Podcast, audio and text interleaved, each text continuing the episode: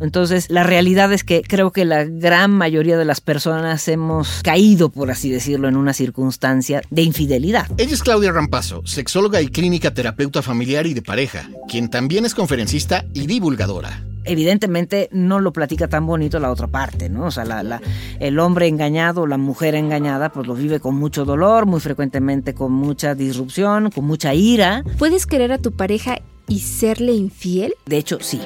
De hecho, sí, claro, claro, claro. En un proceso terapéutico es lo que trabajamos también. O sea, ¿qué te motivó? ¿Qué sentiste en esta relación extramarital que ya no sentías en tu relación de permanencia? ¿Cómo le podríamos hacer para que lo volvieras a sentir aquí? Es decir, hay un sinfín de herramientas como para que las personas digan, pues sí, a pesar de la infidelidad, pues vamos a volverlo a intentar. Y esto no necesariamente significa que esté justificando el que se vuelva a suscitar eso.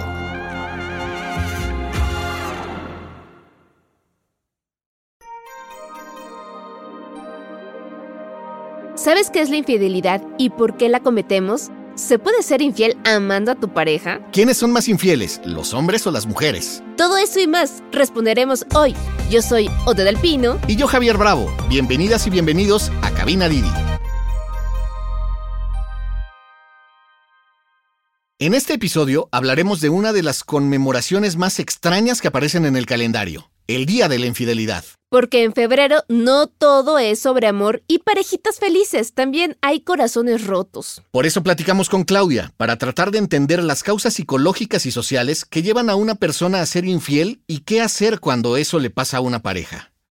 Generalmente el 14 de febrero todo el mundo piensa en el amor, los novios, la pareja, hay pedidas, hay todo. Así. Pero el 13 de febrero es el día del infiel. ¿Qué sería o cómo se definiría la infidelidad? Bueno, básicamente es un tema efectivamente controversial, Odette, y podemos definir la infidelidad como el hecho de que entre dos personas que tienen un acuerdo de, digamos, complicidad, de fidelidad, de exclusividad erótica y afectiva, este acuerdo es roto de manera oculta, es decir, a través del secreto, por uno de los dos. De manera recurrente, de manera esporádica, o sea, puede ser una vez, puede ser muchas veces, puede ser continuamente y además la ruptura de este acuerdo puede ser física, puede puede ser emocional o puede ser ambas. ¿no? Entonces, el hecho de que, por ejemplo, una persona que tenga un compromiso con su pareja y se dé por entendido que tienen exclusividad erótica y afectiva, empieza a tener un vínculo afectivo por internet a través de eh, una red social, a través de Facebook, la que ustedes quieran, y empieza a tener comunicación y empieza a ilusionarse con una persona que vive en Australia. a la que nunca ha visto, a la que no ha tocado, a la que no ha besado, pero hacia la cual tiene emociones muy específicas, normalmente son eh, pues emociones o sentimientos románticos, deseos de acercamiento, ¿no? Empieza a pensar en esa persona y eventualmente se puede llegar a enamorar. Entonces, esto también es infidelidad, pues, o sea, el hecho de que haya el elemento del secreto en mi relación en la que se suponía que había cierta exclusividad y que puede involucrar, insisto, las emociones, el cuerpo, los planes, ¿no? Un sinfín de circunstancias del ser humano. Entonces, la realidad es que creo que la gran mayoría de las personas hemos caído, por así decirlo, en una circunstancia, siendo estrictos por definición, de infidelidad. Ok, entonces dice... Ahora sí, por palabra, obra u omisión. ¿no? Exactamente, palabra, obra u omisión, efectivamente, por omitir cierta información, por borrar ciertos mensajitos en mi celular que no quiero que mi pareja vea, ¿no? Porque pueden ser comprometedores de alguna manera. Digo, siempre y cuando sea por una persona que tenga tales o cuales características que la hagan atractiva hacia mí, ¿no? Si borro un mensaje que me mandó mi mamá, pues no, evidentemente no es infidelidad. O sea, todo lo referente a que pudiera interferir en la relación de pareja, ¿no? Entonces, pues hay distintos grados. La realidad es que muchas personas no consideran en su relación infidelidad una cosa de esas, ¿no? Como decir, bueno, a ver, tú tienes tu vida, pueden mandarte mensajes, puedes mandar mensajes, mientras la relación entre tú y yo siga y estemos estables tú y yo y me demuestres el cariño y siga habiendo vida sexual, la verdad es que no me preocupa con quién puedas platicar por teléfono o con quién te puedas vincular por internet. Sin embargo, hay otras parejas en donde este acuerdo es mucho más estricto, ¿no? Entonces se pueden sentir ofendidas incluso incluso por una palomita, un corazoncito, un like. ¿no? En las distintas, en las distintas redes. Entonces depende de cada pareja. Entonces, por ejemplo, no solamente es lo físico, sino ahora que ya hay muchas herramientas, esas también pueden entrar. Por supuesto, por supuesto. El hecho de que yo, por ejemplo, estando establecida en una relación de aparente fidelidad con mi pareja, pongo el mismo ejemplo, eh, voy de viaje de trabajo, empiezo a platicar con una persona con la que haya yo sentido cierta afinidad, empezamos a platicar, no sucede nada físico, nos empezamos a, mensa- a mensajear, yo regreso a mi casa con mi vida y con todas las cosas, pienso en esta persona, empiezo a dedicarle cierta energía psíquica, ¿no? Eventualmente me pasa algo en el día y saco una foto de lo que me pasa en el día y se la mando. Eventualmente empezamos a platicar de cómo manejaría él tales o cuales circunstancias que ocurren en mi vida. Y de alguna manera, si no lo platico con mi pareja, si no lo presento como un amigo, si no le estoy diciendo a mi pareja, oye, acabo de conocer a alguien que tal vez te caería bien a ti también, ¿no? Y sería muy bueno que lo conociéramos e hiciéramos un chat los tres. Si no ocurre eso, pues estoy con ese elemento que es característico de la infidelidad, que es el secreto. Claro. Aunque no haya habido nada físico, efectivamente, de esto. Ok, ok. ¿Y, y esto qué tan frecuentemente se da esto estadísticamente? Pues hay, hay estadísticas y yo creo que en términos generales los, los varones en general suelen documentar o suelen hablar en las, en las encuestas o documentar en las encuestas que han sido más infieles de lo que en realidad han sido. Y en, la, en el caso de las mujeres creo que hay un subregistro. ¿No? Porque sí, ciertamente, porque en las mujeres pues hay mucha más satanización y mucha más, digamos, señalización social por el hecho de que la mujer sea infiel, ¿no? Eh, para muestras un botón lo que acaba de ocurrir entre Shakira y Piqué, ¿no? Que yo lo- muchas personas han dicho, bueno, y si fuera al revés, ¿cómo lo tomarían, no? Y de todas maneras, aún así le damos una connotación negativa a ella, porque puede decir, ah, qué ardida. Claro, bueno. o sí, sea, al final sale perdiendo de Sí, como mil sea. maneras. Sí, sí, sí, creo que en términos generales, en el caso de las mujeres, solemos ser satanizadas de más, culpabilizadas, etcétera. Entonces, Pero por las eso. de José José son románticas, ¿no? Exacto, en el caso de los varones es una canita al aire, es un hombre muy Exacto. aventurero, es un hombre muy intrépido y en el caso de las mujeres suele resumirse con una palabra de cuatro letras, desafortunadamente. O sea, no existe el Claro. término de es intrépida, es, eh, es muy aventada, es muy extrovertida. Es valiente. O es sea- muy valiente. No, no, no, para nada. No hay una estadística de quién es más infiel, si los hombres o mujeres, sino más bien quién oculta mejor las cosas. Lo que sí hay es que algunas estadísticas indican que más o menos entre el 45 y 65% de las parejas heterosexuales han tenido alguna experiencia de infidelidad a lo largo de su relación. Suele ganar un poco más el varón versus la mujer. En mi caso, en mi consultorio, la realidad es que yo los veo bastante parejos.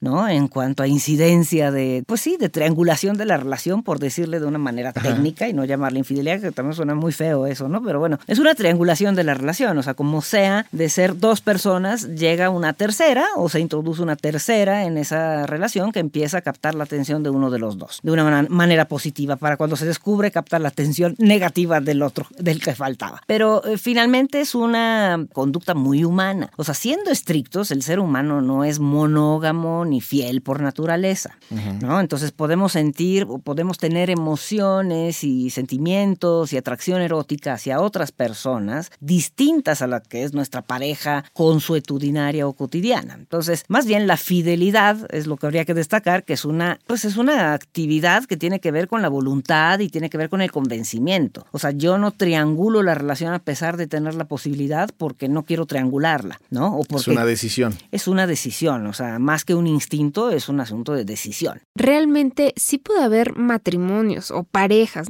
digo, no tienes que estar casado, que realmente sí lleguen a cumplir que son fieles.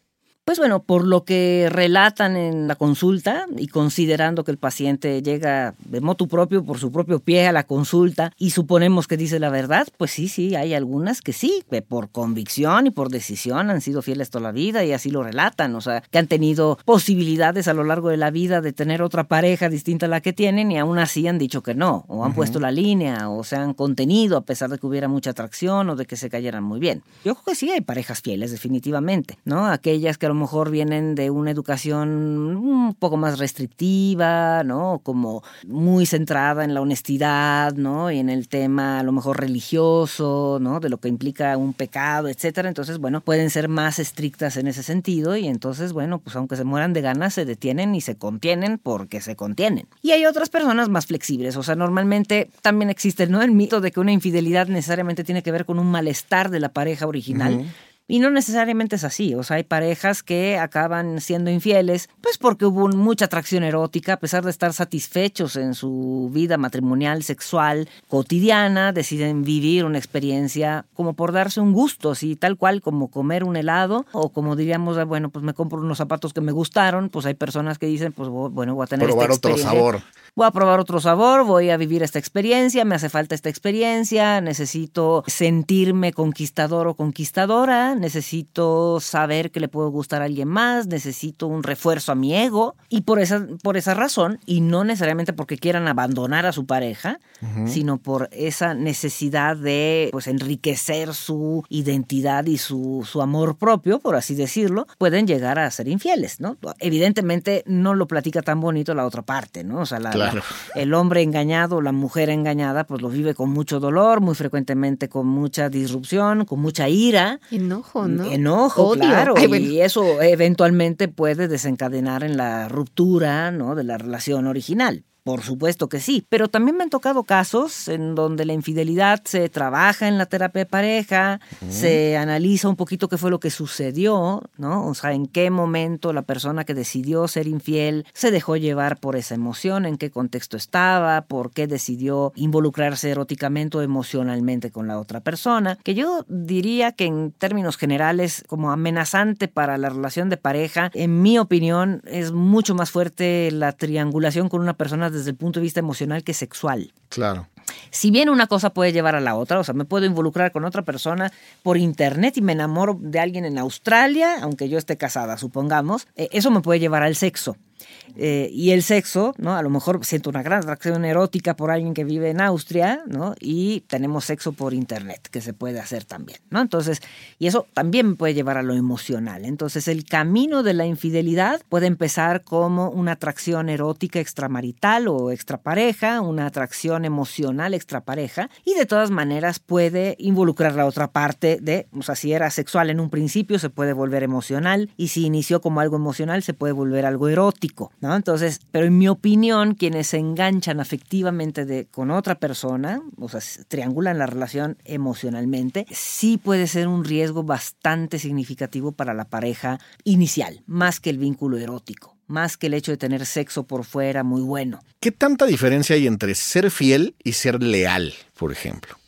Pues bueno, yo creo que es un asunto que tiene que ver con, con el que me cachen o no me cachen. O sea, yo creo que, eh, este, no sé, eh, vaya. eh, ¿Soy listo o no soy listo? eh, digamos, la lealtad para mí implica hacer el bien, me lo reconozcan o no me lo reconozcan, me vean o no me vean, ¿no?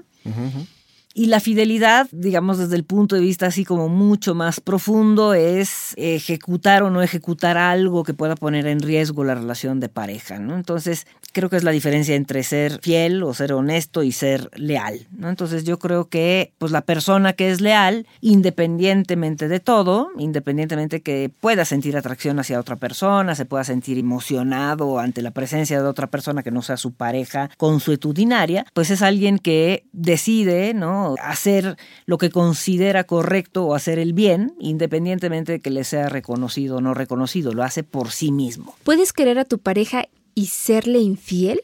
Pues sí, es muy buena pregunta, este, De hecho, sí. ¿Sí? De hecho, sí, claro, claro, claro. Sí puedo amar a mi pareja a pesar de no tener una exclusividad erótica con ella. Sí, sí, es una realidad. Y también puedo tener una exclusividad erótica con una persona a pesar de que afectivamente me sienta muy cercana o involucrada a otras personas. Entonces, la realidad es que la fidelidad per se no es una situación, digamos, tan fácil de conseguir, ¿no? Porque por un lado está la parte instintiva, la parte de desear conocer a otras personas, de involucrarnos con otras personas, esta sensación de bienestar cuando estamos en ese estado alterado de la conciencia, del cortejo, de la seducción o del enamoramiento, que sabemos que con una pareja cotidiana, pues el enamoramiento pasa, se va, entre, dura entre tres meses y tres años. Hay veces que es una llamarada de petate, dura muy poquito, ¿no? Entonces la cotidianidad es lo que predomina. Y es factible que ante esa cotidianidad tan predecible y tan poco efervescente, me sienta yo atraído o atraída hacia otra persona que me hace sentir o me despierta todo este bienestar con producto de todas las sustancias que se secretan a nivel cerebral y que de alguna manera me inducen también a tener actividad sexual. O sea, recordemos que cuando conocemos a alguien por primera vez, o sea, es una persona nueva, por así decirla, y como dicen mis pacientes que tiene ella, que no tenga yo, que tiene él, que no tenga yo, siempre le digo, pues es nuevo, por lo pronto es nuevo, ¿no? O por lo es nueva, ¿no? Y contra la novedad, pues difícilmente tiene un anticuerpos. Entonces, la realidad es que en ese estado puede ser que con mi pareja cotidiana estén en el amor cotidiano, en el amor predecible, en el amor seguro, tranquilo, y me falte la efervescencia de un nuevo amor, ¿no? Y entonces al tener esta seducción, este cortejo con otra persona, empiezo con una cascada de sustancias en mi cerebro, entre otras la dopamina, que me aumentan mucho el deseo sexual y hacen que, bueno, pues que sienta una gran atracción erótica por otra persona, a pesar de tener una relación de permanencia bastante segura, predecible, tranquila, amorosa y de cotidianidad y de complicidad con mi pareja del día a día. Y obviamente llena carencias, ¿no? O sea, de cierta manera. Hay algunos casos, sí, una de las explicaciones, ¿no? Por ahí algunos estudios, algunas encuestas contestaron que pues las mujeres solíamos o solemos ser infieles cuando sentimos poco apoyo emocional o poco involucramiento emocional por parte de nuestras parejas. Y en el caso de los hombres heterosexuales, suelen ser infieles cuando sienten poca satisfacción erótica con sus parejas, ¿no? Pero como quiera que sea, si triangulamos la relación porque nos hace falta cariño o porque nos hace falta sexo, como sea, cualquiera de las dos cosas por las cuales lo hagamos, nos pueden llevar casi como consecuencia al otro. Es decir, me puedo involucrar con un amante desde el punto de vista sexual y después involucrarme emocionalmente, o me puedo involucrar emocionalmente con un amante y después me acabo involucrando en lo sexual también. Entonces, digamos, no hay una regla general, ¿no? Hay una regla general. También hay muchos hombres en una pareja establecida que se sienten insatisfechos emocionalmente y lo que los acerca a un amante o un, a un amante, dependiendo de si son heterosexuales o bisexuales o homosexuales, pero se acercan a otra persona que a, pesar de ser hombres, por insatisfacción emocional con su mujer. ¿no? Y hay muchas mujeres que deciden triangular la relación porque se sienten insatisfechas sexualmente con su marido, en lo emocionales también, pero en lo sexual se sienten insatisfechas porque él tiene alguna disfunción o tiene disfunción eréctil o tiene eyaculación precoz. De ahí también tanto temor, ¿no? Cuando tenemos una disfunción sexual, decir, ay, mi pareja me va a dejar por alguien más que no tenga disfunción, ¿no? O sea, si yo no tengo buena erección, si yo no tengo orgasmo, si me cuesta trabajo alcanzar el orgasmo, si llega muy rápido mi orgasmo y eso genera insatisfacción en mi pareja, seguramente me va a catafixiar por alguien más. Pues así como hay causas para la infidelidad, también hay estadísticas. Al menos 7 de cada 10 mexicanos han sido infieles, según un estudio realizado por Dive Marketing para el servicio de citas Gliden. En cuanto a México, el sitio de ligues extramaritales Ashley Madison reporta que las tres ciudades con más usuarios activos son Culiacán, Sinaloa, Tlanepantla en el Estado de México y Guadalupe, Nuevo León. Y hablamos de Ashley Madison no por su valor científico, sino porque fueron los que desde 2015 instituyeron que cada 13 de febrero se celebre el Día de la Infidelidad. ¿Pero qué es lo que tiene esa persona que nos lleva a cambiar a quien nos espera en casa? Continuamos. El hombre se va más al tema físico que en, lo sentimental o espiritual que buscaría la mujer, por ejemplo. También es interesante esa pregunta porque también se ha estudiado qué es lo que nos atrae a hombres y a mujeres heterosexuales por lo pronto. Y para las mujeres heterosexuales, un gran afrodisíaco es ver en nuestra pareja poder. O sea, que lo veamos poderoso, por la razón que sea. Poderoso porque es muy fuerte, porque es muy rico, porque eh, rico de tener recursos económicos.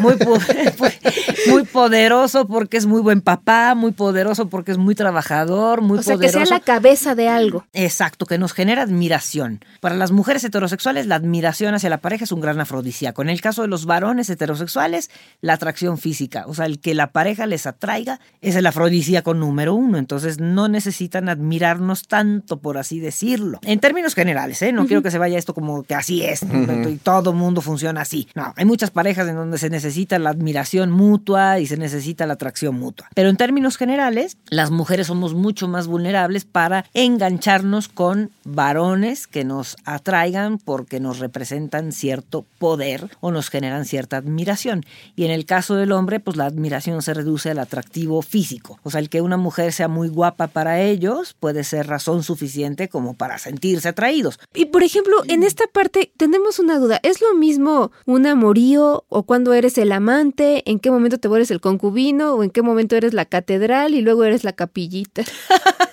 Eso de catedral y capillita se me hace un eufemismo terrible, ¿no? O sea, como haciendo referencia y minimizando el hecho de que una persona que habitualmente es un hombre establezca una relación de compromiso y sexual con dos mujeres a la vez, ¿no? Y, y con las dos juegue pues al jefe de familia, ¿no? O sea, es una doble vida, que creo que son de esas infidelidades terribles que suelen además desenmascararse en el velatorio, ¿no? o sea, cuando fallece. ya, se me juntaron, ¿no? ya se me juntaron. Lo bueno es que ya está el otro tendido, ¿no? Entonces ya no se ya, ni cómo defenderse ni cómo alegar. ¿No? Entonces creo que eso de catedral y capilla pues es un eufemismo para hablar de un hombre o de una mujer que tenga una doble vida o triple vida, ¿no? Y que sea polígamo o polígama y que eventualmente establezca relaciones de compromiso con familia y demás con dos o más mujeres. Amorío, bueno, pues es un sinónimo de infidelidad, o sea, siendo estrictos, el que yo sienta una atracción erótica o, amorosa hacia otra persona y mantenga el secreto con mi pareja fija, pues es una infidelidad, o sea, llamémosle como sea, ¿no? O sea, cuerno, infidelidad, triángulo de la relación, deslealtad, ¿no? Como uno quiera. Entonces, pues es algo muy factible entre las parejas, es algo que también puede tener solución. O sea, la, la realidad es que en aquellos casos en donde la infidelidad, por así decirlo, obedeció a un malestar de la persona que fue infiel, cuando van a terapia vale la pena analizar qué fue lo que los tenía tan insatisfechos, o sea, qué quisieron buscar en esa relación y más que lo que tiene el amante o la amante, cómo se sintió el infiel, por ponerle un término aunque suene feo, pero cómo se sintió el infiel, que ya no se sentía en su relación consuetudinaria. O sea, ¿qué empecé a sentir yo, ¿no? Al tener una relación extramarital y cómo me sentí yo, qué me hizo sentir esta relación extramarital que yo ya no sentía en mi casa, ¿no? A lo mejor me sentí más cuidado, más atendido, más chuleado, más chuleada, más admirada, más admirado, o fueron más atentos conmigo, o me hicieron sentir importante, o por fin me escuchan, ¿no? O por fin viví una situación de muy poca rutina, en donde había mucha sorpresa agradable. O sea, ¿qué fue lo que sentí? O sea, más que irnos con la finta de cómo es el amante o la amante, hay que descubrir cómo se sintió el que fue infiel y qué fue lo que lo hizo buscar esta experiencia fuera de su matrimonio. Eso nos puede aportar muchos datos para mejorar la relación inicial, ¿no? O sea, muchas parejas llegan a, a terapia justo para ver si se puede salvar la relación, si se puede perdonar. Pues la verdad es que se puede de todo, o sea, He tenido parejas, incluso ella embarazada de alguien más y con su esposo en terapia. Ay, carambas.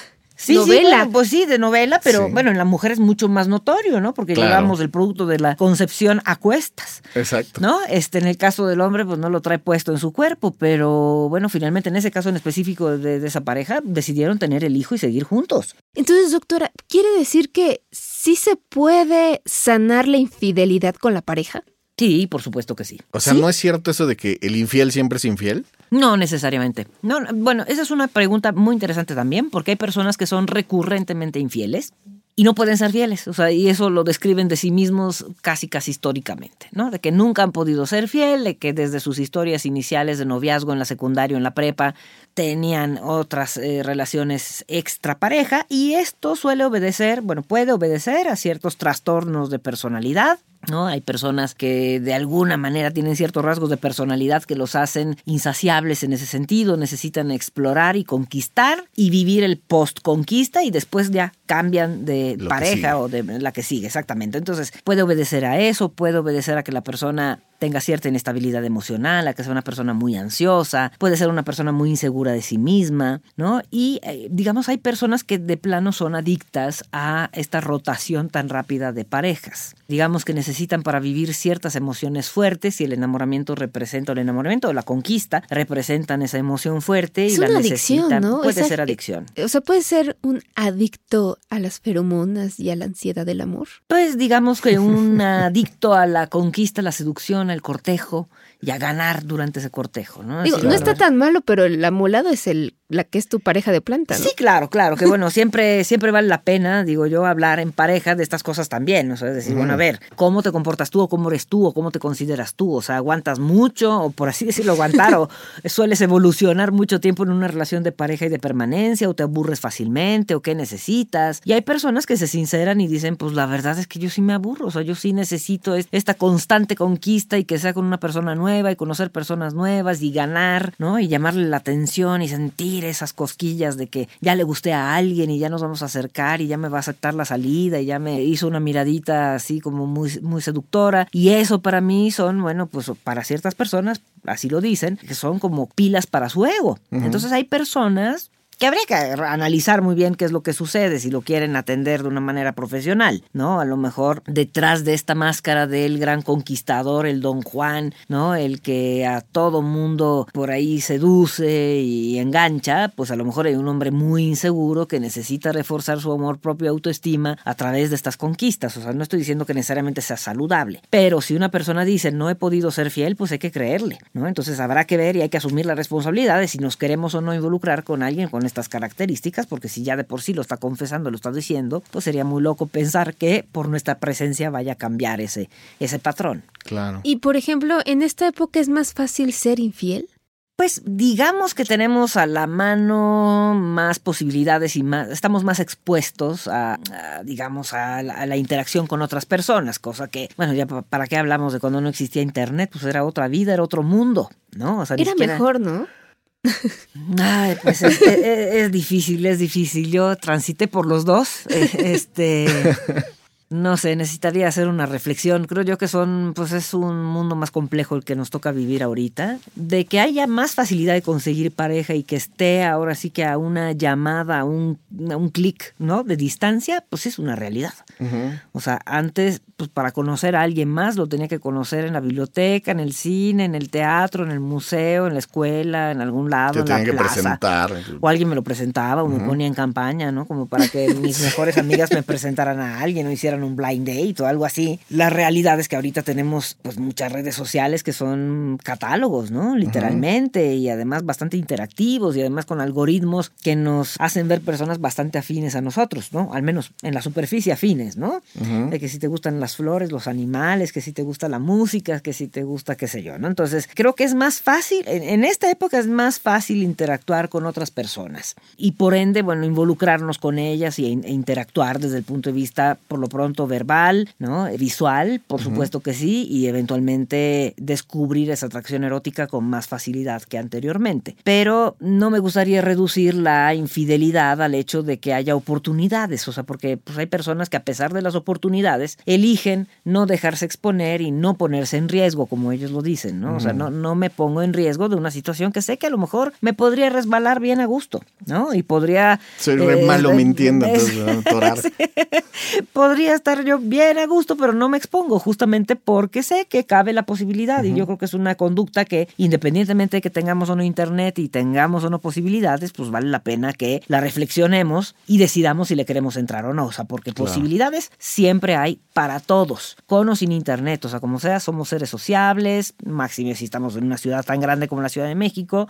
¿no? Por ejemplo, pues estamos constante interacción, o sea, la posibilidad de que me pueda llegar a gustar a alguien o me caiga bien a alguien en la parada del autobús, del metro, en el, en el Didi, en, ¿no? En donde sea, pues cabe como posibilidad, cabe. Oye, y ya sufrimos de infidelidad. Ya lo cachamos o ya la cachamos, ya pasamos por el trago amargo de que nuestro ego se fue al piso y la tristeza y demás. ¿Cómo nos recuperamos? ¿Qué consejos hay para la gente a la que le fueron infiel? Bueno, habrá personas en las cuales efectivamente sea un evento muy traumático, habrá personas en donde pues resulte como una sorpresa no agradable, sorpresa, pero no necesariamente algo traumático, o sea, tampoco hay que pensar que la infidelidad es el fin del mundo.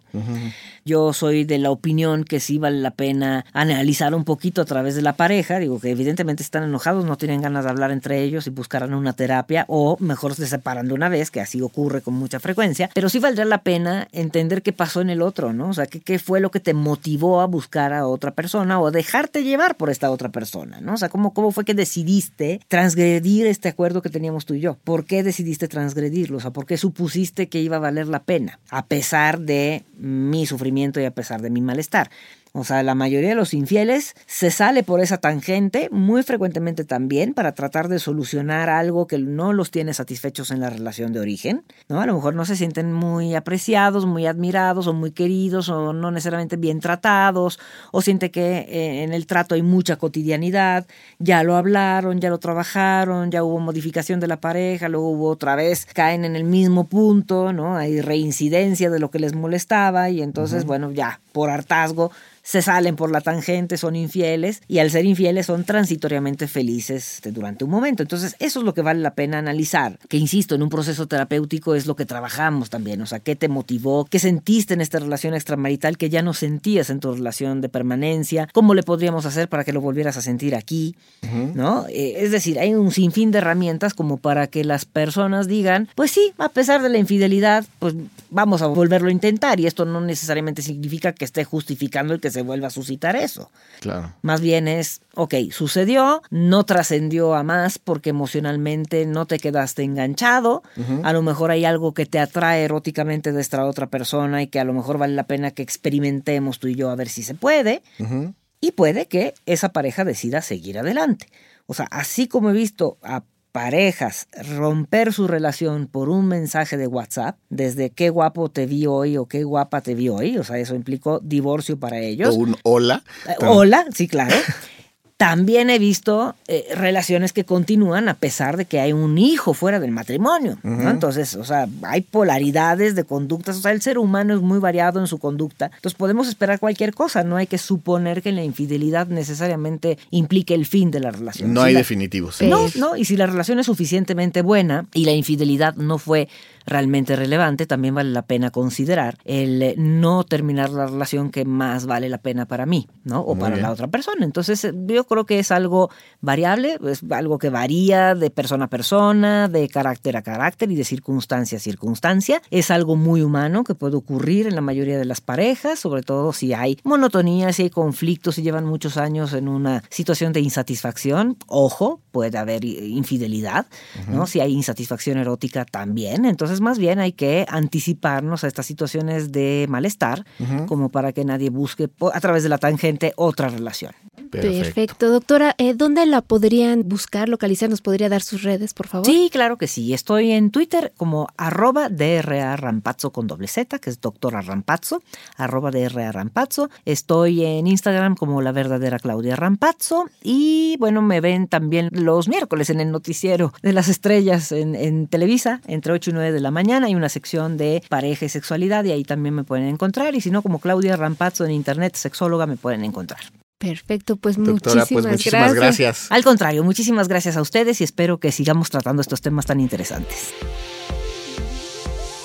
Esto fue Cabina Didi. Muchas gracias por escucharnos. Este episodio fue producido por Quisaya Estudios para Didi. Lucina Melesio es la directora y productora ejecutiva. Javier Bravo y yo, Odo del Pino, estuvimos en los micrófonos y en la producción. El guion es de Javier Bravo. Sara Carrillo es productora senior. El diseño sonoro y el tema musical son de Carlos Jorge García y Tiger Love. Los ingenieros de grabación en el estudio fueron Manuel Vargas Mena, Gabriel Chávez y Mateo Pineda de Sound Mob Studio. Por Didi, Marisa Hurtado es la encargada de comunicación en el sector de movilidad y Gerardo Arriola es analista de comunicación. Y para que conozcas las promociones vigentes de Didi y cheques términos y condiciones, entra a la página mexico.didiglobal.com. ¿Te gustó el show? Pues dale seguir en la plataforma que uses para escuchar tus podcasts, porque estamos en todas y es gratis.